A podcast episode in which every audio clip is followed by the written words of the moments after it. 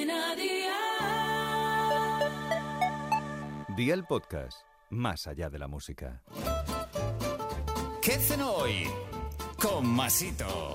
Hola familia, hoy Aldi y yo os traemos esta cena que ya sabéis que podéis llenar el carro con lo mejor y con unos precios así de Aldi. Vamos a disfrutar de unos calamares encebollados que están para ponerles un piso. ¡Brutales! Preparad una buena barra de pan porque os va a hacer falta para saborear la salsa. Así que vea por la libreta y toma nota de los ingredientes que te doy la receta.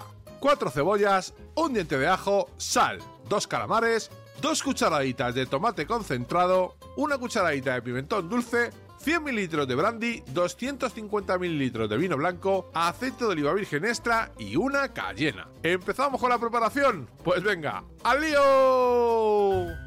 Corta la cebolla en juliana fina y el diente de ajo en trozos pequeños. Pon un poco de aceite en una sartén e incluye la cebolla, sal y el diente de ajo. Cocina 30 minutos aproximadamente a un fuego de 6 sobre 9 hasta que la cebolla caramelice. Remueve de vez en cuando para que no se pegue y echa un poquito de aceite o baja la temperatura si fuera necesario. A los 20 minutos del cocinado, parte los calamares en cuadraditos, añádelos a la sartén con un poco de sal y la cayena y remueve. Cocina unos 5 minutos a un fuego de 7 sobre 9, echa el tomate, el pimentón y el brandy, mezcla y cocina un par de minutos a un fuego de 5 sobre 9. Vierte el vino blanco y deja que se evapore casi todo el líquido y amigo mío, ya tienes la cena lista. Así de fácil, así de Aldi. Consejito del día, el brandy lo puedes sustituir por coñac o ron oscuro. Si no consigues calamares, puedes comprar chipirones que son más pequeños, pero el plato quedará igual de sabroso. Los deberes para mañana te los dejo por aquí. 500 gramos de carne picada, una cebolla picada en trozos muy pequeños, 50 gramos de pan rallado, sal, un huevo grande, una cuchara de perejil picado, pimienta negra, aceite de oliva virgen extra, 6 lonchas de bacon, pan de hamburguesa, cebolla en rodajas y una cucharada de mostaza.